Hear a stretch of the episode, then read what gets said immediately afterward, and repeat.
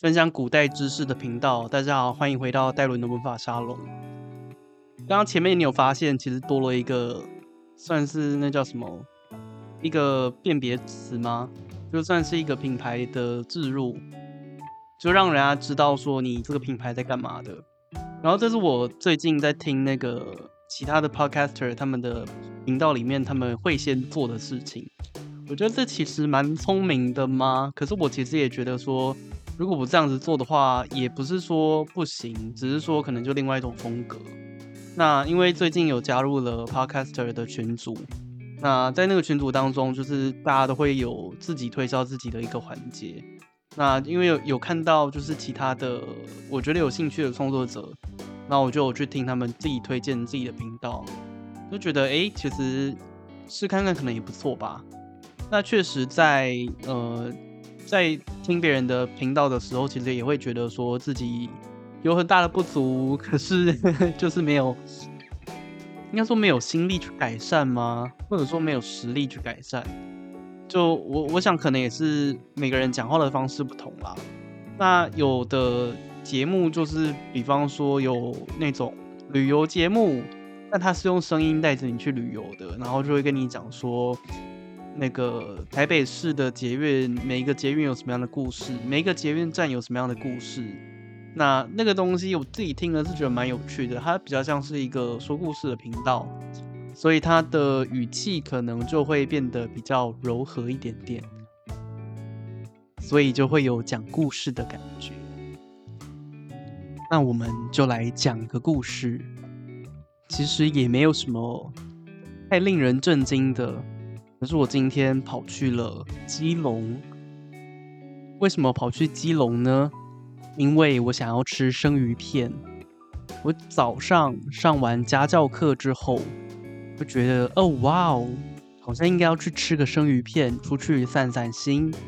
不然最近都窝在台北市，根本就是公司家里两头跑的状态，变得生活非常的无聊。偶尔和朋友吃个饭聊天。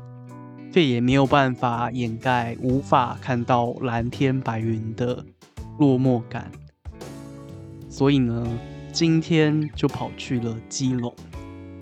可是基隆十分的遥远，根据我 Google 导航的这个指示，我搭了三段公车才抵达基隆的庙口夜市。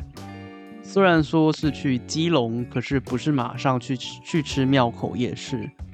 一开始先跑去了某一间叫做“荣”的生鱼片店吃生鱼片，对，因为它都叫生鱼片了，所以我当然要吃生鱼片。那那个生鱼片的部分呢，两百块，我数了一下，可能有一百五十克到两百克之间。个人不觉得非常的昂贵，甚至觉得，嗯，它放在台北市的物价来说的话，相当有竞争力。所以就开开心心的吃完了。但因为我哥他以前曾经在基隆工作过，所以就传了讯息问他：“哎，这个价格怎么样？”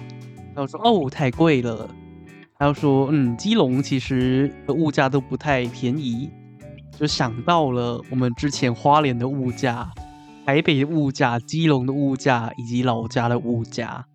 哎，其实这四个地方都蛮贵的。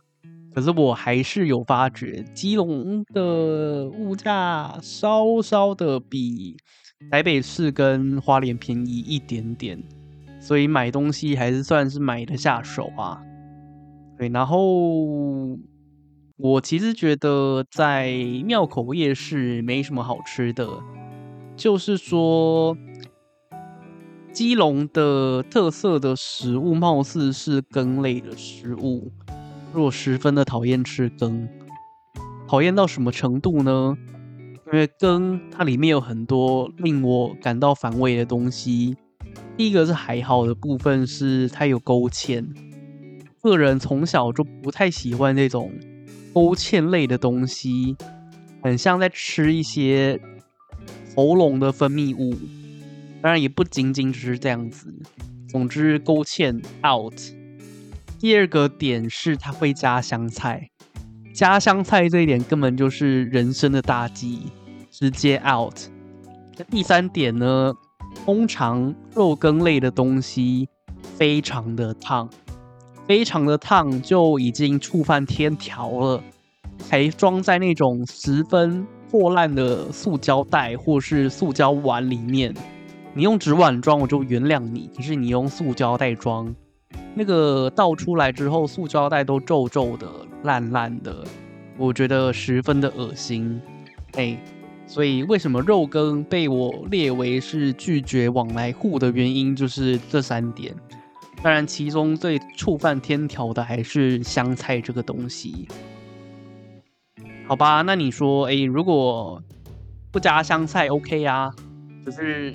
还有两个 out 的点，所以我就觉得，嗯，不行，我死也不吃肉羹。好，那撇除肉羹之外呢，基隆好像庙口夜市就没有什么特殊的食物了，就是到处都有看到的臭豆腐、麻辣臭豆腐，还有炸鸡排。我有看到一间五十元的炸鸡排，可是我原本要去排。那后来发现，哎、我前面有六个人，然后老板还在做前面前面的那一批，我就觉得，嗯，不对，如果再等下去的话，我可能会很难回回到台北市，因为那个时间差不多是交通的巅峰时刻。虽然说最后从基隆返回台北市的过程当中一点也没有塞车，可是其实我也不知道有没有塞，因为我是。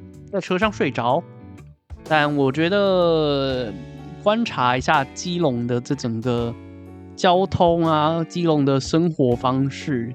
我其实刚进去基隆的时候，我就觉得，哦天哪，这什么弯弯曲曲的地方，比那个桃园中坜，或者说我们可以直接叫中立，才不会惹桃园人生气。好，反正就是比中立的这个路还要更加的弯弯曲曲。它有一个。就是它从那个地下道起来，然后就会有很多那种弯弯曲曲的小路，而且它不是呈直角的，它是呈一个半圆弧形状态的一个路口，而且它路口往下就瞬间接了三个大马路的交叉口，我觉得哦哇哦，会是一个海浪造成的城市吗？然后我蛮意外的是，今天去的时候刚好没有下雨。因为貌似都市传说有一个说法是，基隆三百六十五天有三百六十六天都在下雨，但是今天的天气十分的晴朗。原本出门的时候呢，还在想说，哦，基隆可是个雨都，泡在水里的一个城市，是否应该要带我的 umbrella？可是后来看了一下 Apple 的 Apple 跟 Apple 的那个预测，就发现，嗯，顶多就是多云，好像还好。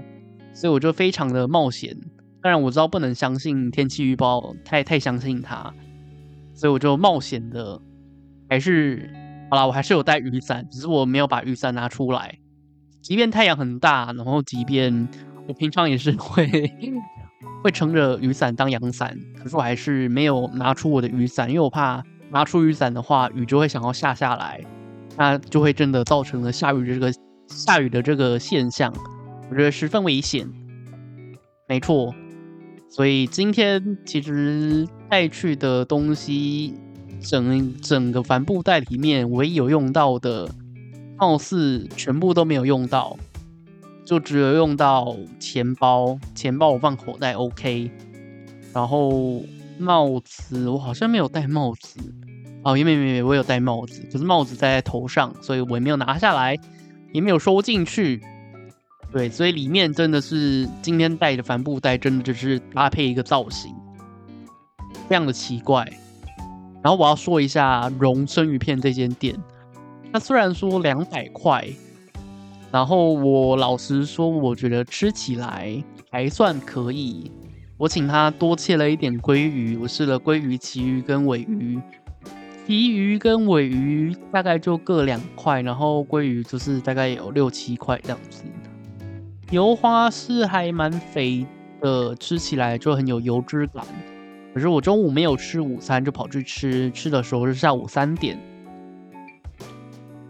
最后在付钱的时候，他是吃完付，吃完在付付钱的时候，看到老板把他刚刚切鱼的手直接拿起来，虽然他有戴手套，可是他就是手套上他刚刚用完鲑鱼，就拿起来数钱了，就十分的触犯天条哈、所以我就觉得，哦不，那我也吃下去了，我也没有办法把它吐出来。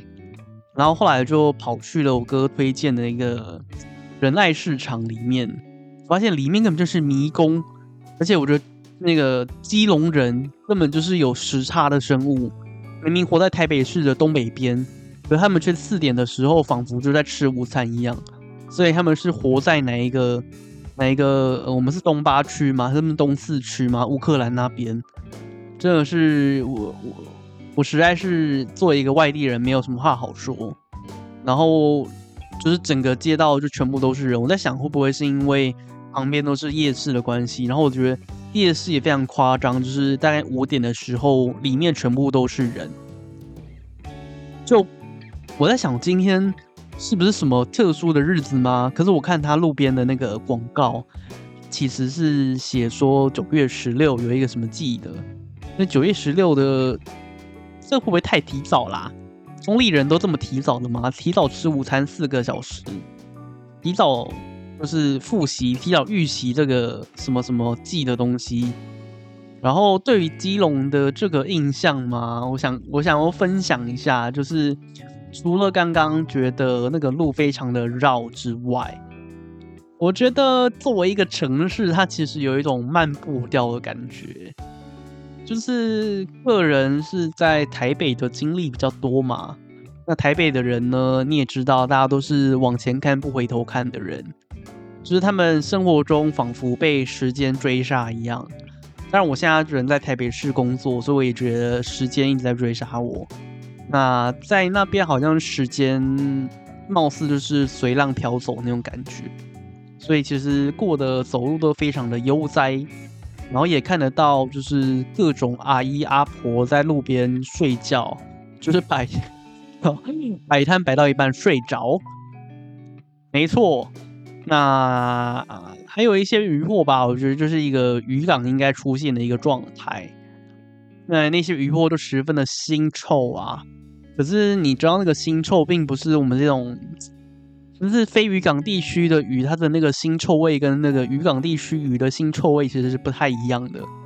我不确定是不是因为放的关放时间的关系，如果是下午三点去的，照理来说应该要非常的臭了，因为三两点三点是最热的时候。那我老实说，其实基隆的臭没有臭到我觉得真的是不能忍受的臭。然后他们的动线我觉得还不错吧，就是它的仁爱市场的二楼，虽然就像迷宫一样的十分的有复杂的结构，但里面还蛮多好吃的东西的感觉。我吃了一个我哥推荐的水饺，那此外旁边还有一大堆又一样就是肉羹肉羹类的东西，还有什么龙骨髓汤，可是一碗九十五块，我就觉得说哦好热哦，不要不要喝那个。然后里面的冰店只有两间，然后两间其中一间休息。今天还有什么东西呢？就是一些算命馆啊，还有推拿馆啊，还有炸物店、咖啡店。老实说，我个人当下其实吃完水饺十颗就觉得有一点饱了，因为我今天吃了水饺十颗，还有还有那个两百块的生鱼片。所以就觉得哦不，我吃不下去了。虽然说我很想要吃卤肉饭，很想吃看看所谓的就是港口的卤肉饭长什么样子。甚至最后我就是走进去那个庙口夜市的时候，我还看到有人有一家店家，他是用羊肉做的卤肉饭，我就觉得哦哇哦，羊骚味好棒哦，越骚我越爱。那就是我最后还是没有吃。我最后其实就是带了一个润饼走，然后边走边吃，就跳上公车了。对，这就是一个很很很很该怎么说？它其实称不上是一个小旅行嘛。我就只是跑去基隆吃饭，再跑回来。